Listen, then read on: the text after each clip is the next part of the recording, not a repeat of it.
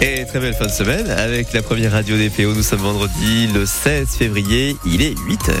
8 horas. La météo, Mélanie Juvet, peut-être des averses cet après-midi, on verra. hein. Exactement, de rares averses qui seraient prévues en Fenouillet, dans Bas-Conflans, du côté de Totavel euh, également. Euh, ailleurs, c'est très gris hein, toute la journée. C'est ça qui représente le ciel aujourd'hui. La tramontane qui revient, qui s'intensifie notamment dans la soirée avec environ 40 km heure euh, des rafales en pointe euh, sur la plaine. Côté température, c'est jusqu'à 15 degrés à Perpignan, 16 sur le littoral et 8 en montagne. Et vos témoignages affluent sur le Facebook de la radio. pour nous dire que vous aussi, vous avez ressenti ce petit séisme hier soir à Perpignan, mais aussi dans sa périphérie, comme Cabestany. Un petit tremblement de terre confirmé à 2,2 sur l'échelle de Richter.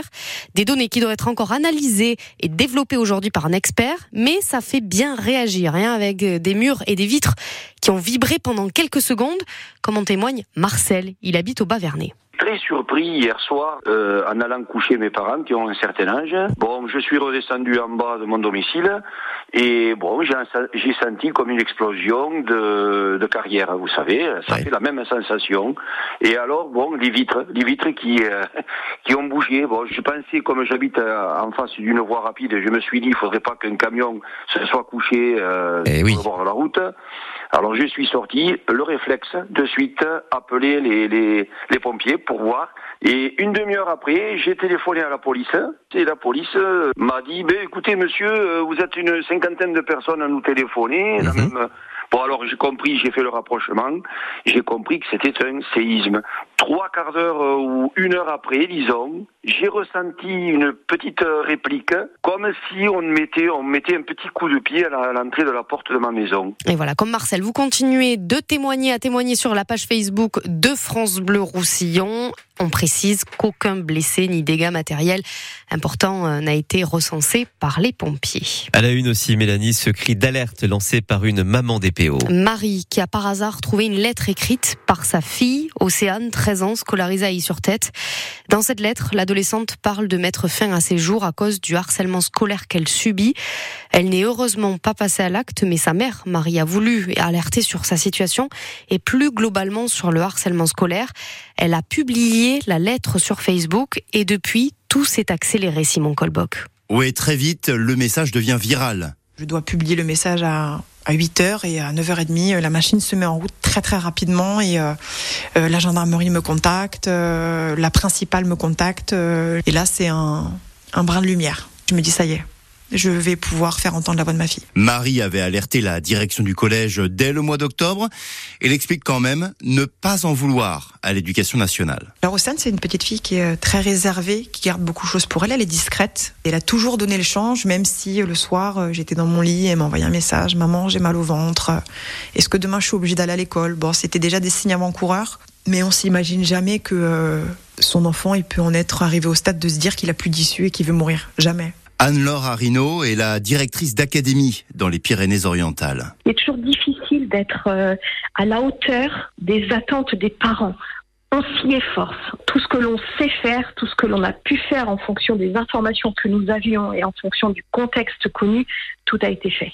Désormais, deux procédures sont ouvertes, l'une menée par la justice, l'autre par l'éducation nationale, pour comprendre ce qui s'est passé, pour aussi accompagner du mieux possible le retour en classe d'Océane dans dix jours. Oui, parce que la mère d'Océane veut que sa fille retourne au collège, dit sur tête, et que l'autre élève présumée harceleuse change d'établissement. Si les faits sont avérés, c'est désormais possible depuis la rentrée de septembre dernier, grâce à un décret gouvernemental. Une violente agression d'un sans-papier à Perpignan qui s'est déroulée il y a une semaine, quartier Saint-Assisque. Un homme vivant dans un campement de fortune qui a été agressé de plusieurs coups de couteau. Heureusement, ce jeune homme de 28 ans a pu être sauvé grâce à l'aide de plusieurs témoins qui ont vu les faits et à l'intervention rapide des secours. L'auteur des faits, lui, est un autre sans-abri. Il a été arrêté par les forces de l'ordre et il a été condamné à un an de prison ferme. Les plaidoiries démarrent aujourd'hui au, procès des attentats de Trèbes et de Carcassonne à la Cour d'assises spéciale de Paris.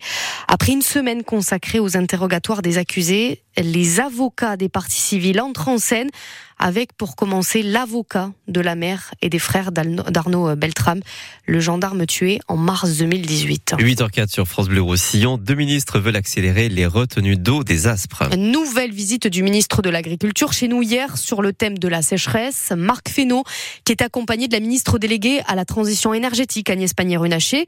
Ils sont tous deux allés sur une exploitation viticole à Terrat, dans les Aspres, où les vignes pourraient peut-être un jour être irriguées grâce à deux bassins de stockage d'eau de pluie. En tout cas, les ministres veulent accélérer la procédure de ce projet vieux de 15 ans.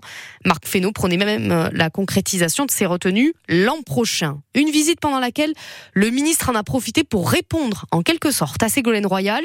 Fin janvier, l'ancienne ministre avait dénoncé la concurrence espagnole en disant que les tomates espagnoles soi-disant bio étaient immangeables.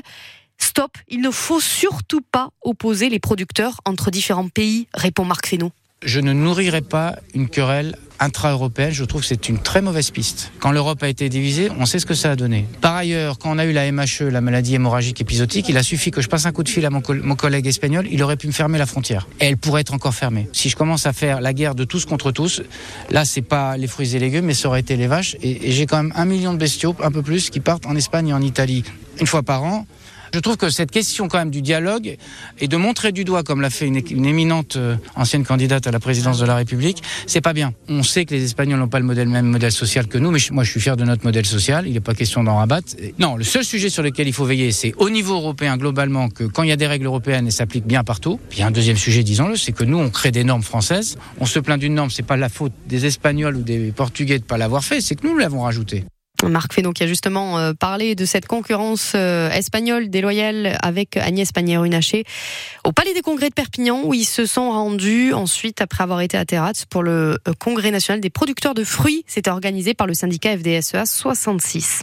On passe au rugby et cette annonce fracassante en plein tournoi destination. Tommy Allan prend sa retraite internationale. Le joueur de l'USAP quitte donc la sélection italienne.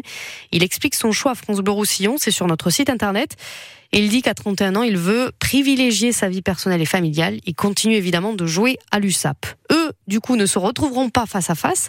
Tommy Allan lâche le tournoi destination, mais Pozzolo Tulagi est à nouveau appelé pour préparer le match destination face à l'Italie. Il est appelé par le sélectionneur du 15 de France. Le match aura lieu le 25 février prochain à Lille. Et puis la question côté sport, c'est évidemment où ira Kylian Mbappé ouais, C'est ce que se posent tous les fans de Kylian Mbappé, hein, puisqu'il a confirmé la rupture hier entre son club, avec son club, le PSG, avec qui il était euh, depuis 2017. Mbappé qui a confirmé aux dirigeants son intention de le quitter, son club, à la fin de la saison. Il a marqué 243 buts avec son club. Ça en fait le meilleur buteur de l'histoire du PSG.